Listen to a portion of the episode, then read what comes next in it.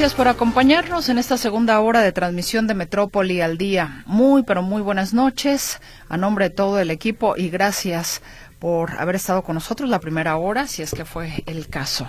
Gracias por permitirnos o más bien gracias a usted por acompañarnos a nosotros. Y vamos ahora con el resumen informativo. Ovidio Guzmán López, alias El Ratón, líder de los Chapitos del Cártel de Sinaloa, sumó otra suspensión de plano y de oficio para no ser extraditado a Estados Unidos que lo reclama por tráfico de drogas. Como un organismo mantenido, bueno para nada y con una burocracia dorada, califica el presidente López Obrador al INE. Afirma que si hay democracia, es gracias al pueblo. Por otra parte, niega López Obrador usar su facultad de veto contra el Plan B de la reforma electoral lo voy a usar para cosas que considere más importantes. Porque si no, se me viene la campaña de que estoy actuando de manera autoritaria. El Grupo Topos México también viajó a Turquía para apoyar las labores de rescate por el sismo. El corazón del equipo es o son los binomios caninos, son 16 binomios caninos, especialmente entrenados para lo que en este momento es la emergencia, la urgencia, lo inmediato, que es el rescate de personas. Aumentan 7.82% las tarifas en la red de autopistas de cuota federal como ajuste a la inflación, informa la Secretaría de Comunicaciones y Transportes. El presidente de Cuba, Miguel Díaz Canel, perdón, Miguel Díaz Canel visitará este fin de semana por tercera ocasión nuestro país. Habrá diversas actividades y visitas, reunión bilateral y el diálogo entre los presidentes de México, el presidente López Obrador y el presidente de Cuba. Esto es el día sábado en Campeche. Sacude sismo de 5.5 grados a Chetumal, Quintana Roo. Autoridades estatales descartaron personas afectadas o daños en infraestructura. El CONALEP Campus Tampico, Tamaulipas, abrirá en agosto próximo la carrera de profesional técnico bachiller en autotransporte, ante la falta de operadores de autotransporte de carga y quinta rueda en México y Estados Unidos. Identifican cinco de los 14 cuerpos encontrados dentro de una camioneta volcada en el cauce de un río en el municipio de Pesquería, Nuevo León. Entre las víctimas figuran dos mujeres y un menor de edad. Le recuerdo los teléfonos en cabina 33 38 13 15 15 y 33 38 13 14 21 para que nos haga favor de comunicarse. De igual manera tenemos el WhatsApp y el Telegram a sus órdenes en el 33 22 23 27 38. Y pasando a la información, Ovidio Guzmán López, alias El Ratón, líder de los Chapitos del cártel de Sinaloa, sumó otra suspensión de plano y de oficio para no ser extraditado a Estados Unidos, país que lo reclama por tráfico de drogas. El hijo de Joaquín, el Chapo Guzmán, interpuso otro amparo contra la orden de detención y su ejecución, así como la orden de detención con fines de extradición, atribuida a un juez de control de la Ciudad de México. El juez tercero de distrito en materias de amparo y juicios federales en el Estado de México, Everardo Maya, le concedió la suspensión para que Guzmán López, detenido hace un mes en Culiacán, Sinaloa, no sea extraditado y permanezca en el penal del Altiplano. Pues lo ha buscado por todos los medios y lo ha encontrado. Ha encontrado, pues, no ser extraditado a los Estados Unidos y aquí está de nueva cuenta, digámoslo así, pues otro otro triunfo para, para este hombre. Y vayamos ahora con cuestiones locales. Mi compañero doctor Escamilla Ramírez le daba a conocer a usted la denuncia que por corrupción hicieron vecinos de la zona Minerva. Dicen que, bueno, pues han estado haciendo pagos de servicios públicos y ya el Ayuntamiento Tapatío parece que abrió una carpeta de investigación. ¿Cómo estás, Héctor? Te escucho. Muy buenas noches. ¿Qué tal? ¿Cómo estás, Meche? Buenas noches, un gusto saludarte. De nuevo, también saludar a los, a los radioescuchas.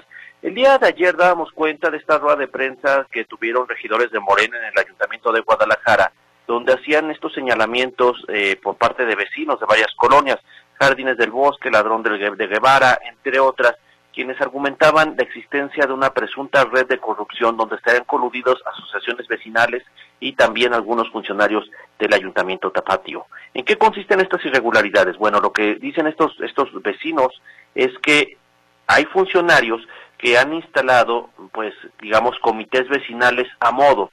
Estos comités vecinales a modo, su objetivo es que luego vayan con otros grupos de vecinos hagan cuotas de eh, vecinales para la, para la prestación de servicios, pero en realidad no son cuotas como tal, sino están, digamos, recolectando dinero para que después entregárselo a los funcionarios y es el único modo como están llevando a cabo obras y servicios públicos que tendrían que ser gratuitos. esta situación, eh, reitero, fue presentada por regidores de Morena, hay, hay señalamientos importantes contra algunos eh, funcionarios públicos, por ejemplo, eh, se menciona al actual, al, ex, al exgerente de la zona Minerva, este modelo de gerentes que después desapareció y ahora es director de alumbrado público, eh, también por ahí otros funcionarios, quienes se argumenta que estas personas, pues como tal, no reciben el dinero, sino que parte de estas de corrupción es que se contratan despachos independientes de cobranza, ello, para, para que sean ellos quienes reciban los recursos de estas asociaciones vecinales y no, no llegue directamente a los funcionarios. Vamos, es, dicen que es una, es una maquinaria aceitada de corrupción. Este tema, pues hoy se le preguntó al presidente municipal de Guadalajara, Pablo Lemos, en torno a esta situación. Eh, menciona que estas denuncias serán escuchadas, pero pide que se haga a través de los mecanismos adecuados, más allá de una rueda de prensa, y que ya solicitó a la Contralora Municipal Cintia Cantero que se inicie una investigación en la Contraloría Ciudadana. Escuchemos al alcalde Tapatío, Pablo Lemos.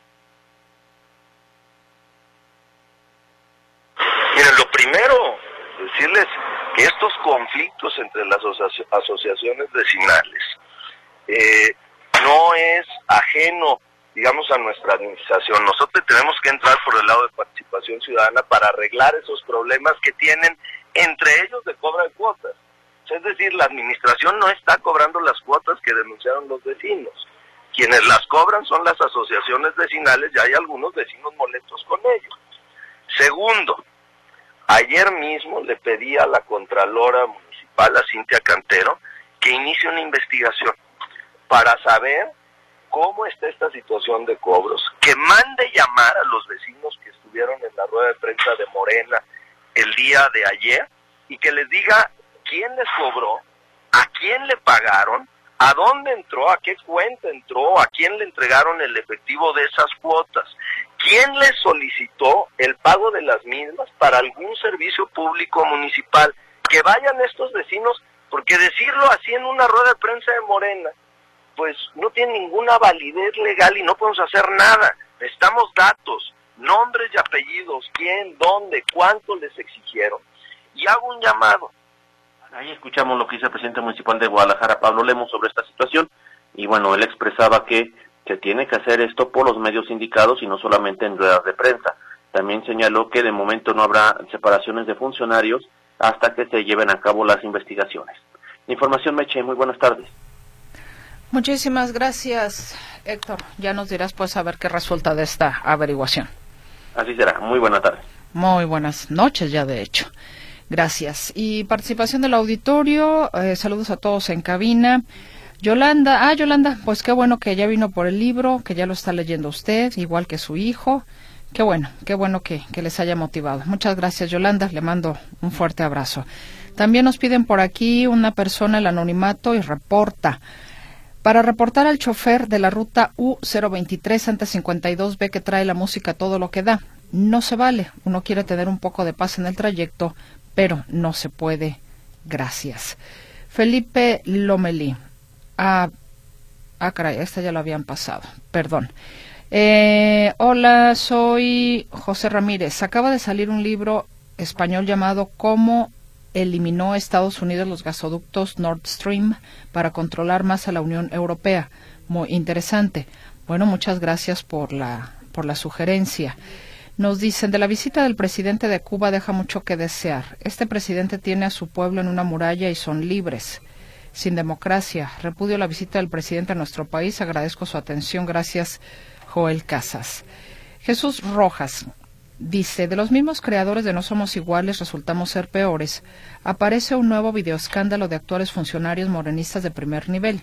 Es un decir, de Campeche, llevándose fajos de billetes de dudosa procedencia y más dudoso destino. ¿Y qué dice su jefa Laida Sansores? Aparte de no negarlo, solo deja más dudas. Y bueno, por aquí, ok, ya entendí.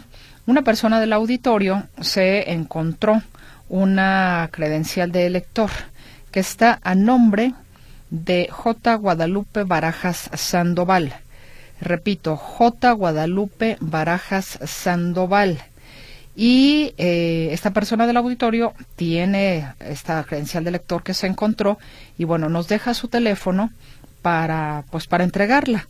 Entonces, si J. Guadalupe Barajas Sandoval nos estuviera escuchando o alguien lo conoce, dígale por favor que una persona del auditorio tiene su credencial de lector y se la quiere entregar y nos dejó el teléfono, pero nos gustaría más bien que se comunicara con nosotros aquí a cabina y ya le pasaríamos el teléfono de la persona que se encontró esta credencial de elector. Tenemos que ir a un corte, no tardamos.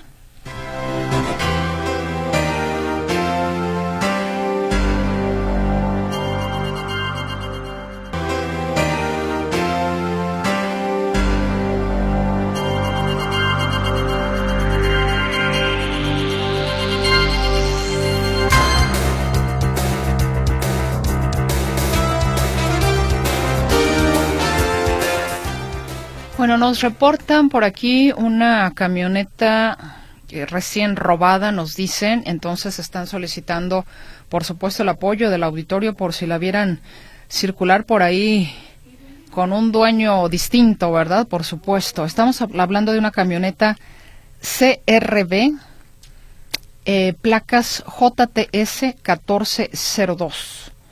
Placas JTS 1402 y es color, um, podríamos decir, plata, color plata. Si alguien viera esta camioneta por ahí que se le escapó al dueño, ¿verdad? Y llegó con otro, sí, seguramente.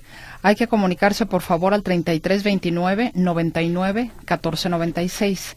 Repito el teléfono 3329 99 1496, camioneta CRB, placas JTS 1402 de, en color plata. Bueno, gracias eh, de antemano en lo que nos puedan ayudar con este servicio social. Mi estimado José Luis Escamilla, ¿cómo estás? Muy buenas noches. ¿Qué tal, Mecho? ¿Cómo estás? Buenas noches. Un saludo para ti, para todo el auditorio. Eh, bueno, comentarte en materia de seguridad lo más reciente, lo que ocurrió apenas hace algunos minutos allá en la zona, pues decían que era la zona de los Altos, pero a mí me parece que ya más bien es los Altos o los Altos Norte, allá para Encarnación de Díaz y Teocaltiche. Resulta que el día de hoy hubo un par de enfrentamientos a balazos, uno relacionado con otro y casi de manera simultánea. Todo empezó cuando elementos de la Policía Municipal de La Chona, de Encarnación de Díaz, pidieron apoyo de la Policía Estatal porque vieron que había tres camionetas que eran tripuladas por hombres armados piden el apoyo de la policía estatal y ya cuando van todos a detener a esas personas se arma un intercambio de disparos porque los agresores intentaron escapar por un cerro cercano. Eh, varios de los ocupantes logran escapar a bordo de un vehículo, los otros dejan abandonados las otras dos camionetas y escapan corriendo. No hubo detenidos en este servicio, pero sí se logra el aseguramiento, como te digo, de dos vehículos, de eh, cartuchos de diferentes calibres, chalecos blindados, equipo táctico, porciones de droga y ponchallantas, estas cruces de metal que arrojan al piso para que las llantas de las patrullas se revienten. Pero cuando eso ocurrió en La Chona, iban elementos de la Policía del Estado provenientes de Teocaltiche, iban al apoyo de los elementos. Y es en algún punto de Teocaltiche cuando se da otro enfrentamiento con otro grupo de, hombres armados. Ahí se da un segundo enfrentamiento que tampoco deja personas lesionadas, pero tampoco detenidas. Los elementos logran eh, repeler la agresión, los ocupantes de este vehículo escapan dejando abandonada ahí la camioneta Mazda de modelo reciente, en la cual fueron localizados más cartuchos, un arma larga y más equipo balístico que también fue asegurado. Así que como te digo, no hubo detenidos, no hubo lesionados, afortunadamente tampoco hubo fallecidos. Cambiamos de tema ahora y platicamos sobre un tema que ha sido de mucho interés del auditorio eh, Meche, como es el caso de Alejandro O. Alejandro O es este sujeto que el pasado fin de semana, el sábado, fue a la casa de su ex esposa en Santana Tepetitlán y la golpea de manera brutal, la apuñala incluso, y después se escapa robándose una camioneta Kia, propiedad de su, de su ex esposa. Él, muy cobardemente, se quiso quitar la vida, hasta para eso hay que tener inteligencia, Meche, se quiso quitar la vida, no pudo y terminó en un hospital particular internado. Lo detienen, lo localiza la policía de Zapopan, se le da parte a la fiscalía, lo detienen y finalmente eh, fue llevado a proceso. El fin de semana se llevó a cabo la audiencia de imputación, que es en la que le dicen que él está siendo acusado por el delito de feminicidio en grado de tentativa y robo calificado. Son los dos delitos que le están imputando a él. Su defensa dice, no hagamos la audiencia de vinculación ahorita, vamos a ampliar el término a 72 horas. De tal suerte que hoy se cumplían las 72 horas y hoy se iba a hacer la audiencia de vinculación a proceso. Eh, pero resulta que este sujeto, Alejandro O, eh, pide eh, que le cambien la defensa. Él decide elegir a un nuevo grupo de abogados. Y al elegir este nuevo grupo de abogados, ellos dicen, oye, espérame, yo no conozco la carpeta de investigación, vamos a volver a ampliar el término constitucional a otras 72 horas. Es decir, la audiencia que se va a hacer el día de hoy se va a realizar hasta el viernes. Alguien me decía que si esto es, válido, totalmente válido, el máximo plazo que se puede ampliar una, que se puede prolongar una audiencia, o mejor dicho, eh, diferir una audiencia, el plazo máximo son 144 horas. Primero son 72, que es lo que inicialmente se había pedido, y luego son las 144 horas.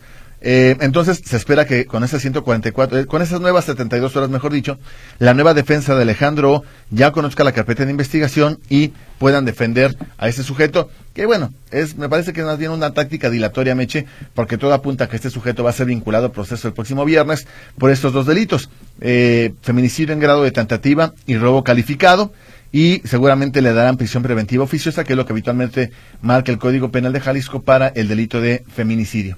Entonces, seguramente él quedará vinculado al proceso, sea hoy o sea el viernes, él sigue estando bajo resguardo de las autoridades mientras se define su situación legal. Eh, y ya que estamos hablando justamente de feminicidas, Meche, hablemos de este caso lamentabilísimo. Resulta que Rafael H. es vecino allá de la zona de eh, Matatlán, pero del lado de Zapotlanejo. Este sujeto, hace unos días, eh, llama a los paramédicos porque les dice que, bueno, Primero le llama a su vecino para decirle que su pareja sentimental no despertaba, que si le podía ayudar para tratar de, reanimarla o de levantarla. Como ven que no, como este sujeto y el vecino ven que no reacciona, piden la presencia de paramédicos. Los paramédicos llegan y dicen, esta mujer ya falleció. Y él les dice que supuestamente una motocicleta le cayó encima. Que una moto le cayó encima y que por eso, y que luego se fue a dormir y que ya no despertó. Eso fue lo que dijo ese sujeto no contaba con que le iban a, a, practicar una necropsia a la pareja sentimental. Y la necropsia eh, reveló que esta mujer falleció por asfixia mecánica por estrangulación indirecta. Es decir, la asfixiaron con algo. Una cuerda, con un cable, un alambre. A ella la asfixian y eso es lo que provoca la muerte. Y al determinarse que no fue un accidente, que sino fue una muerte intencional, comienzan las investigaciones y se logra saber que Rafael H. era el responsable de este crimen. Él fue detenido ya y en las próximas horas será puesto a disposición del juez que lo requiere para que sea eh, llevado a las audiencias de control, de imputación y de vinculación a proceso.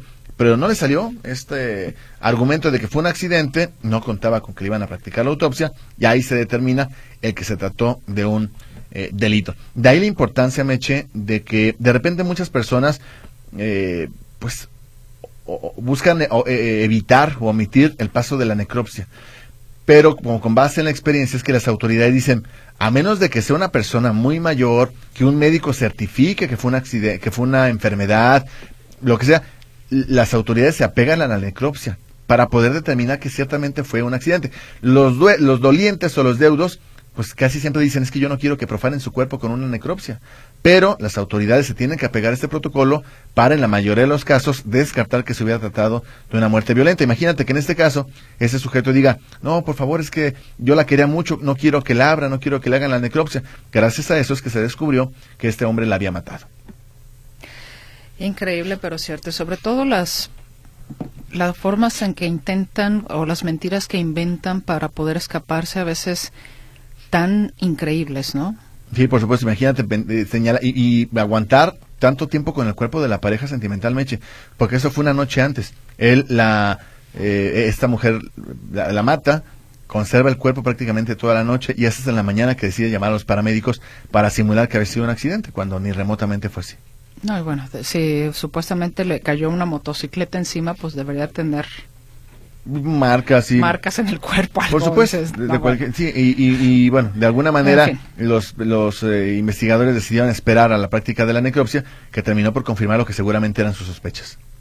Efectivamente. Pues yo te agradezco José Luis. Buenas noches. Muy buenas noches. José Luis Escamilla con la información de inseguridad. Eh, mira por aquí nos dicen lo que señala la comisión estatal. Ah no ya tengo la línea Arturo. Ok me voy con Arturo. Arturo saludo con mucho gusto. Luego ya sigo con la lectura de las eh, llamadas de nuestro auditorio.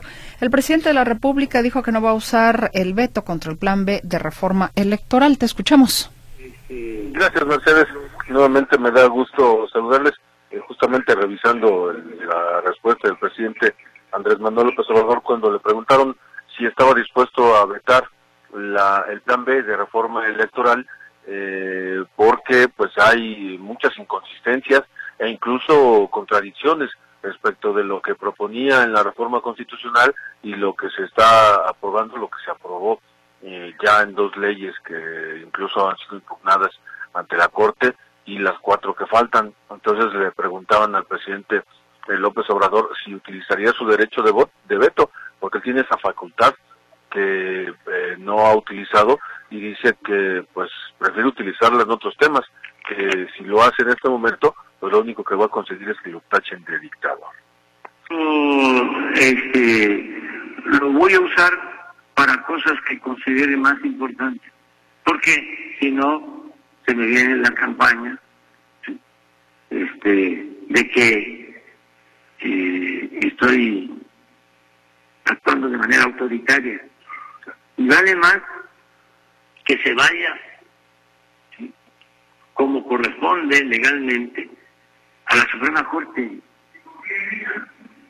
No, no, no, no, no, pero este, este, es importante la separación de poderes. O sea, ustedes imaginan el cambio que significa. La señora este, presidenta de la Corte, para hablar en plato, está por mí, el presidente. Ah, ah, sí, porque antes, antes, el presidente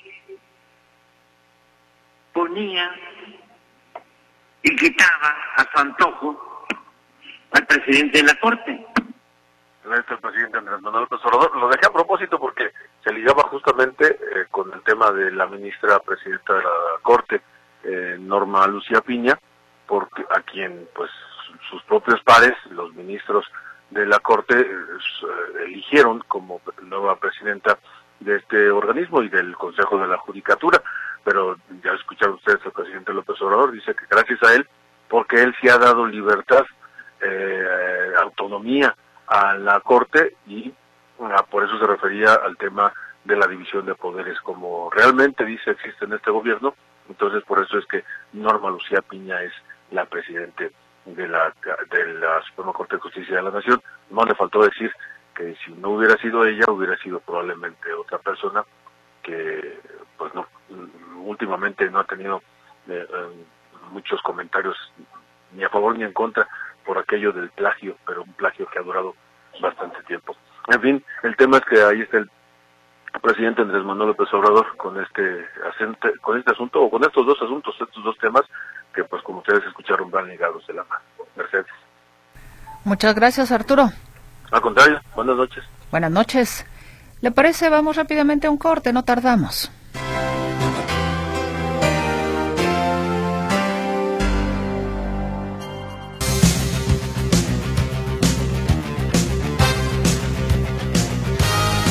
Bueno, Trujillo Soriano se suma a mi compañero José Luis Escamilla y una servidora para hablar de cine.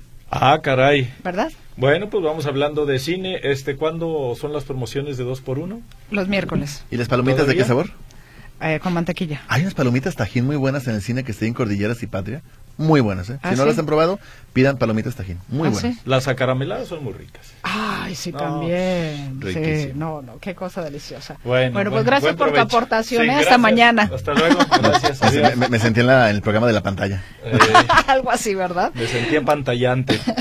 Manuel, bienvenido. Vámonos con información de fútbol y es que en las últimas horas ha tomado muchísima fuerza y todo apunta que Diego Martín Coca es el elegido. Y si Tigres lo permite, el argentino será designado nuevo entrenador de la selección mexicana de fútbol al superar en apretada carrera al uruguayo Guillermo Almada, actual entrenador del Pachuca, y a Miguel El Piojo Herrera, quien dicho sea de paso no tiene equipo en estos momentos. Y es que Coca fue quien mejor impresión dio a los integrantes del Comité de Selecciones Nacionales, conformado por los propietarios del América, en este caso Emilio Azcárraga, de Chivas, Mauri Vergara, del Santos, Alejandro Iraragorri, quien además también este, pues es dueño del Atlas con el grupo Orlegui, de Tijuana con Jorge Alberto Hank, ahí está Tijuana y también los, eh, los eh, Gallos del Querétaro que pertenecen al mismo dueño. Y Necaxa con Ernesto Tinajero. Son los que los personajes o los presidentes de los equipos que integran este eh, comité de selecciones nacionales y aparentemente después de haber platicado con los tres entrenadores pues Diego Coca es el elegido eh, esto, pues hay que ver qué dice Tigres. Parece que sería lo único que falta para que ya se dé el anuncio oficial que Diego Coca sería el nuevo entrenador. En redes sociales ya hay cualquier cantidad que será un desastre, que cómo puede ser posible. Después del torneo que dio con el Atlas, hay que recordar que terminó en el penúltimo lugar en el torneo anterior con el Atlas. Claro, previamente a ese torneo había conseguido un bicampeonato con los, eh, los rojinegros. Veremos en qué termina, pero lo cierto es que, insisto, esta versión es eh, bastante fuerte y eh, se supone que de confirmarse y de Tigres dar luz verde, entonces sería presentado en las próximas horas Diego Coca o anunciado como nuevo entrenador de la selección mexicana. Y bueno, pues al ser descartado para dirigir al Tri, Miguel Herrera tomaría las riendas de los Cholos de Tijuana, luego de la salida de Ricardo Baliño el pasado fin de semana. En caso de concretarse esta negociación, el Piojo tendría una segunda estancia con el equipo fronterizo, al que ya dirigió en el 2015 con saldo de 33 triunfos, 18 empates y 23 derrotas en 74 partidos. El día de mañana los rojinegros del Atlas reciben al conjunto de Monterrey. Se pone en marcha con dos partidos, la fecha el número 6 del torneo de fútbol de clausura de la Liga MX. El duelo será aquí en el Estadio Jalisco. Y a propósito de este encuentro tenemos el reporte de Martín Navarro Vázquez, así es que vamos a escucharlo. Adelante. ¿Qué tal? Gracias y muy buenas noches. Hablemos del Atlas. Y es que el equipo de los rojinegros mañana estará recibiendo a las nueve de la noche a Rayados de Monterrey, arrancando la jornada número seis de la Liga MX. El equipo de Rayados ya está en Guadalajara y, a decir de la prensa ya en suelo norteño, el técnico Víctor Bucetich se la jugará con varios suplentes para darle descanso a algunos titulares que tuvieron actividad el domingo. Mientras tanto, con el equipo del Atlas, hoy habló Camilo Vargas de cara a este compromiso. Aquí lo escuchamos en primera instancia, habla de lo que podría ser Diego Martín Coga como técnico de la selección y después opinando del partido de mañana. Bueno, eh, creo que con resultados se ha ganado un, nombre, una posición en el fútbol mexicano. Como persona, solo, solo resta decir de la calidad humana que tiene. Eh, en cuanto a lo futbolístico, él en tema selección lo, lo tendrá que ver y desarrollar en caso de que se eh, el nombramiento por nosotros, pues una persona que nos aportó muchísimo en el crecimiento eh, grupal, entonces estaríamos muy contentos por, por él. Bueno, más que parámetro para, para nosotros, creo que es una linda oportunidad para volver a la victoria en casa, que nos ha sido esquiva durante los últimos juegos acá. En condición de local, creo que, que es un rival que, bueno, eh, más que nadie ustedes lo conocen, de su poderío ofensivo, de sus individualidades, pero como te decía, es una bonita oportunidad para nosotros eh, poder eh, disputar esos tres puntos y quedarnos con ellos en, en nuestra casa.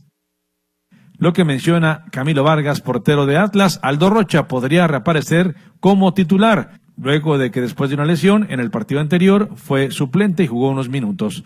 El reporte, gracias y buenas noches. Gracias Martín Navarro, pues vaya prueba para los rojinegros el día de mañana contra los Rayados del Monterrey. Durante la fecha FIFA del próximo mes de marzo, Chivas disputará dos partidos amistosos allá en los Estados Unidos, el 22 de marzo frente al Pachuca en San José y el 25 del mismo mes contra Toluca, pero en Carson, California. Continuando con más información del fútbol internacional, le comento que el Real Madrid hizo buenos los pronósticos al golear el día de hoy 4 por 1 al Al Ali de Egipto en la semifinal del Mundial de Clubes que se realiza en Marruecos. Los merengues sacaron el triunfo con goles de Vinicius, Rodrigo, Valverde y Sergio Arribas, en tanto que por el equipo egipcio descontó el tunecino Ali Maloul en tiro penal. Con este triunfo el Real Madrid disputará el domingo el título del Mundial de Clubes ante el Al Hilal de Arabia Saudita, equipo que eliminó al Flamengo de Brasil el día de ayer en la otra semifinal. El Feyenoord Rotterdam clasificó hoy a los cuartos de final de la Copa de Países Bajos, luego de vencer por 5-4 al NEC Nijmegen en tiros penales, tras empatar a cuatro goles en los 90 minutos reglamentarios y en los tiempos extras. El mexicano Santiago Jiménez tuvo destacada participación al anotar en el tiempo extra y también desde los 11 pasos. El sábado se va a realizar el sorteo que va a definir los duelos de la siguiente ronda de los cuartos de final. Estos eh, partidos se estarían celebrando el 28 de febrero y el 2 de marzo, pero hasta el sábado se conocen los cruces o cómo quedarían las series una vez que se realice el sorteo. El PSG quedó eliminado hoy de la Copa de Francia al caer dos goles por uno ante el Olympique de Marsella a menos de una semana de enfrentar al Bayern Múnich en la Champions League. Al PSG es un hecho, le sigue pesando la ausencia de lesionado Kylian Mbappé. El entrenador italo-alemán Domenico Tadesco, de 37 años, fue designado como nuevo estratega de la selección de Bélgica en lugar de Roberto Martínez, anunció hoy la Federación Belga de Fútbol. Domenico ha dirigido equipos como el Schalke 04, el Spartak de Moscú y el Leipzig de Alemania. Para cerrar con algo de béisbol, le comento que México se relajó el día de hoy y cerró con derrota de nueve carreras por tres ante Puerto Rico, la ronda eliminatoria de la Serie de Béisbol del Caribe 2023. El manager de los Cañeros de los Mochis, José Moreno, que son los representantes de México en este clásico caribeño, dijo que más que preocuparse de quién será su rival en semifinales, se ocupará de corregir las fallas de picheo y bateo que tuvo su equipo en el juego del día de hoy, de esta tarde. Escuchamos entonces a José Moreno manager de los Cañeros. Esto es lo que señala el manager. Ahorita estamos analizando las derrotas y ver cómo hacemos nuestro ajuste mañana. Nosotros no nos preocupamos contra quién vamos a jugar, tenemos que preocuparnos por nosotros. En este caso nosotros tenemos que ejecutar mejor. Si hablamos del bullpen, fueron 18 hits que nos dieron. De modo que no importa quién sea, al contrario que esa parte tenemos que ajustarla y, y que nuestro bateo tiene que responder. Pero quien sea al contrario, o sea, para quedar campeón hay que ganarle a los mejores. De modo que quien sea va a ser uno de los cuatro mejores del Caribe. Así de simple, hay que ganarle al que siga, sin importar el nombre, y es que México termina eh, como número uno en el standing de los cuatro semifinalistas de esta eh, serie de béisbol del Caribe, con cinco victorias por dos derrotas. Pareciera que el día de hoy simplemente se relajó, pero dice el entrenador que le preocupa pues las fallas que se tuvieron en desde el bullpen, en el picheo y también a la ofensiva. Veremos entonces, por lo pronto, México pues en las semifinales de la Serie de Béisbol del Caribe 2023. Son los deportes que tenemos por el momento, Meche. Muchas gracias y continuamos contigo. Muchísimas gracias, Manuel Trujillo Soriano. Hasta luego. Hasta mañana. ¿Le parece? Vamos a la pausa y volvemos.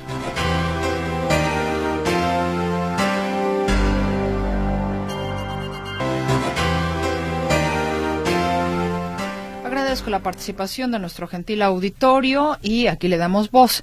Nos dicen, lo que señala la Comisión Estatal de Derechos Humanos Jalisco de que no hay quejas por afectaciones ambientales suena un pretexto por este organismo, ya que con tanta difusión en los medios sobre tantas afectaciones ambientales cometidas, tanto como tanto por particulares como por organismos públicos, y que la misma comisión tiene un equipo de comunicación para que inicien quejas de oficio, que es una de sus facultades, toda vez que en este tipo de asuntos no resulta afectado un particular, sino toda la sociedad. Tiene usted razón, efectivamente hay quejas, hay quejas también de oficio. Aquí lo que me gustaría saber es qué cosas, digo, ciertamente que afecten a una sociedad, pero si hay algún tipo de restricción que le evite el grado de queja de oficio. Eso es lo que me gustaría saber. Pero gracias por recordarlo. Efectivamente tiene usted razón. Nos dicen, a ver, buena noche, Enrique Macías. Bienvenido al presidente de Cuba. Excelente mejorar los lazos entre ambos países. Se le tiende la mano al pueblo cubano. Buen día, soy Marta López. Eh, quien no tenga IMSS o ISTE, ¿qué opción tiene para contar con servicio de salud por parte del gobierno en Jalisco y cómo afiliarse? Saludos. Pues por parte del gobierno no, pero podría estar ahí el hospital civil. Podría ser el hospital civil. Nos dicen, por favor, cuando pongan grabaciones del presidente, edítenlo. Vengo manejando y corro peligro de quedarme dormido. Servicio social. El sábado en Plaza Palomar extravió mi marido su cartera. Los documentos personales son los que nos importan. Si alguien sabe de ella, por favor, eh, llamar. Bueno, aquí nos dejan un teléfono. Gracias, señora López. Considere si pasa en el aire mi número de celular. Mire, señora López, em, ¿qué tal? No sé si nos da el nombre de su marido. Y en todo caso, si alguien tuviera la cartera, porque no sé, eh, vaya, a lo mejor la cartera se, se cayó en Plaza Palomar, como dice usted, y no sé si alguien la patearon, cayó, ya fue a dar a otra parte y no necesariamente por ahí en Plaza Palomar, o usted cree que se perdió en Plaza Palomar, a lo mejor el nombre de, de su esposo y decir, ah, caray, pues sí, yo me encontré esta cartera y efectivamente coincide con ese nombre, y el interesado en regresarla, cuando la gente realmente tiene la voluntad, se pueda comunicar con nosotros y pasamos su teléfono. ¿Le parece bien a aquella persona que nos diga, ah, no, pues sí, yo me encontré efectivamente esa, esa cartera con esos documentos personales? Muchas gracias, señora López. Andoni Surbano Landa. Andoni Surbano Landa son los documentos que están en esta cartera. Eh, al parecer extraviada en Plaza Palomar. Digo, le digo que al parecer, no porque no le crea, sino que a veces uno cree que la extravió en tal parte y luego resulta que fue en otra, ¿no? Pero eh, creo que es así mucho más sencillo. Una cartera que tiene documentos a nombre de Andoni Surbano Landa. Si usted la hubiera encontrado, se puede comunicar con nosotros, por favor, y le pasamos el teléfono para que puedan hacer la conexión y hacer la entrega. Muchas gracias. Ojalá que, que pueda recuperar la tarjeta, la cartera a su esposo. Nos dice el señor Jorge Arturo Martínez, el día de hoy alrededor de las 2.30 de la tarde, Fui a la sucursal de Banamex de Plaza Temajac y me llevé la agradable sorpresa de que sí había vigilancia policíaca de seguridad privada. Ojalá que en todos los bancos hubiera esa vigilancia para tranquilidad de los cuentahabientes. El ingeniero Gerardo Flores García comenta nuestro flamante gobernador que solo perjudica al pueblo porque él propone a tres magistrados para que califiquen la elección del 24. ¿Será que están preparando un fraude. Arturo Alonso, el gobernador, declaró a los medios que él no está buscando la presidencia y que en todo caso su propuesta sería su trabajo. Y yo digo, qué propuesta tan pelona, qué malas cartas de recomendación. Agustín Sánchez, ojalá que alguien empezara a castigar a todos esos jueces que reparten protección, amparos a delincuentes como Ovidio empiecen a frenar los abusos de estos criminales. Martín Rodríguez Osuna, ¿para cuándo les toca las, la verificación a los aviones, al ferrocarril y a las fábricas? ¿Cuándo les toca? La verificación es un robo en despoblado. Gabriel, Gabriel Cárdenas, ¿cómo le puede hacer el pueblo para que agilice la obra de Avenida Aviación Juan Gil Preciado hacia Colotlán? Ya lleva seis meses y no terminan, y se hace un caos vial. Nada más tienen que arreglar las laterales, solo eso, cómo nos complican la vida a los ciudadanos.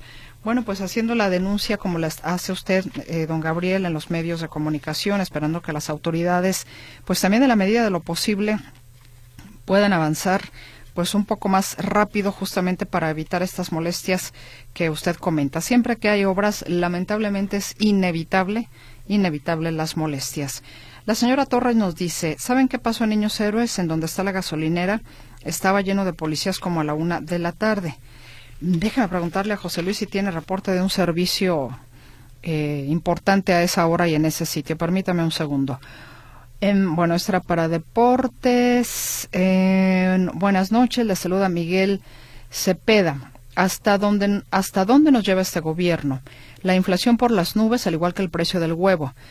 Ah, que ya subió el huevo otra vez. Hay lugares donde lo están vendiendo a 48. Yo lo compré hoy, a, bueno, pregunté a 48, pero luego andaba de tour, ya sabe usted, de, de, tour alimenticio, ¿no? Comprando algunas cositas por ahí en la mañana para la casa de todos ustedes. Y donde lo compré 48, pero había otro lugar, en otros dos lugares que pregunté, 50 y en otro 53. Y prácticamente le puedo decir que en una misma cuadra, en tres lugares distintos. En fin, eh, ¿dónde me quedé? Bueno, perdón, señor Miguel Cepeda, le interrumpí la, la, lectura, su idea, pero la retomo con mucho gusto. El señor Miguel Cepeda nos estaba diciendo hasta dónde nos lleva este gobierno, la inflación por las nubes, al igual que el precio del huevo. Las, las casetas vuelven a subir y con ello todo lo que se transporta o mueve por carretera. Qué calamidad de gobierno este de la transformación de cuarta. Em, también por aquí nos dicen no. Ah, para punto y seguido. Ok, bueno, ahí lo dejamos para punto y seguido.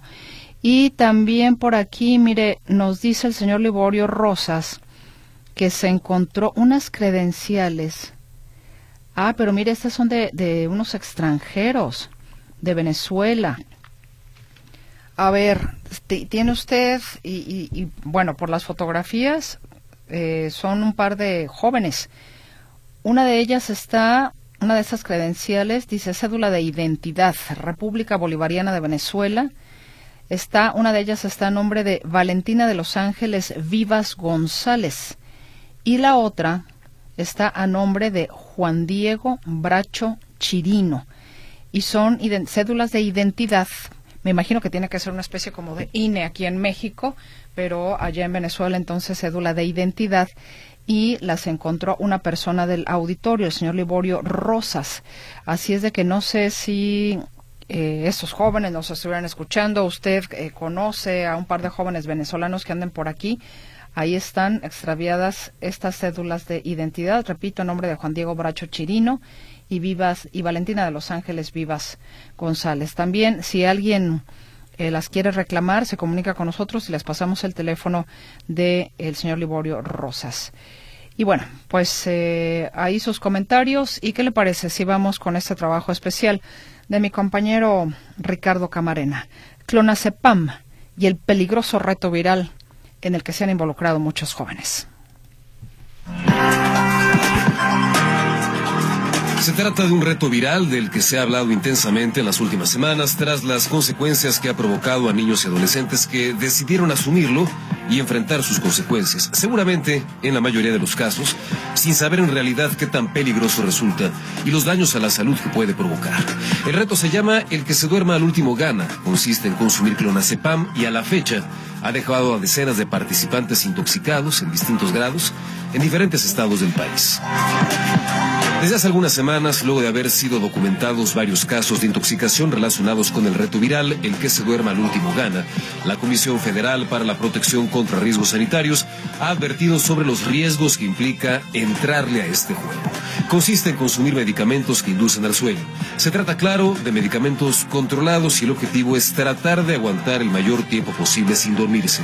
Es un juego, como otros tantos retos virales a los que le entran niños y adolescentes que buscan, entre otras cosas, tener reconocimiento y generar sentido de pertenencia, de acuerdo con lo que comparte con Azteca, Araceli Ramírez, integrante del colectivo Hola Yo Conecto. Para poder quedar bien y entonces a lo mejor no estás tan de acuerdo, pero terminas aceptando porque porque tus amigos te van diciendo, te van tachando de que eres un cobarde, de que no te atreves y entonces para pertenecer a este grupo, porque en la adolescencia esto se da, decides sí hacerlo. Uno de los medicamentos que más es utilizado, de acuerdo con las autoridades sanitarias, es el clonazepam. Se trata de un medicamento que se receta para atender problemas relacionados con ansiedad, también en casos de depresión, trastornos del sueño y ataques de pánico. Actúa directamente en el sistema nervioso central. Es un medicamento controlado, es decir, no se debe vender sin receta médica y su consumo debe realizarse bajo estricta supervisión de un profesional de la salud. El comisionado nacional contra las adicciones, Gadi Sabiki, esto advierte sobre el uso irresponsable de este tipo de medicamentos. Que si son mal usados, sí pueden ser muy peligrosos, ¿no? En una dosis suficiente le puede costar la vida, porque un niño que tiene acceso a un medicamento tan potente como este, o realmente tuvo que hacer una maroma que quién sabe en qué terminó para adquirir el medicamento, o lo agarra del gabinete de las medicinas. La COFEPRIS advierte que consumir este medicamento sin supervisión, sobre todo de una manera irresponsable como lo plantea el reto viral, puede traer distintas consecuencias, desde somnolencia, mareos y náuseas hasta la pérdida del equilibrio, problemas de coordinación, dolor de cabeza, muscular o de articulaciones. También puede provocar visión borrosa, temblores, incontinencia y retención urinaria, incremento de saliva, dificultad para pensar o recordar, problemas respiratorios y de combinar los ansiolíticos con otros fármacos, puede producir velkommen. Pese a las restricciones para su venta, lo cierto es que no es tan complicado conseguirlo, reconoce el secretario de Seguridad Ciudadana de la Ciudad de México, Omar García Harfuch. Este medicamento se puede conseguir en muchísimos lugares, no es, no es tan complicado. Nosotros nos estamos enfocando más bien por parte de la Policía Cibernética a la prevención hemos estado enviando muchísima, bueno, hemos hecho mucha difusión eh, por parte de la Subsecretaría de Participación Ciudadana, si quieres comentarlo también, más para la prevención que para evitar la compra de este medicamento. En este contexto, recientemente, desde la Cámara de Diputados se ha lanzado un exhorto a la Secretaría de Educación y a las 32 dependencias estatales para que emprendan una campaña de difusión en contra de este reto viral, para generar mayor conciencia sobre los riesgos que implica, para que se tomen las debidas precauciones y se desincentive su práctica, sobre todo considerando que por poco dinero se puede tener acceso a él. Aquí una compra realizada por Milenio en el mercado de La Lagunilla, en la Ciudad de México. ¿Cuánto cuesta? Este 100 pesos. ¿100? ¿Me, doy, ¿Me da uno, favor? Por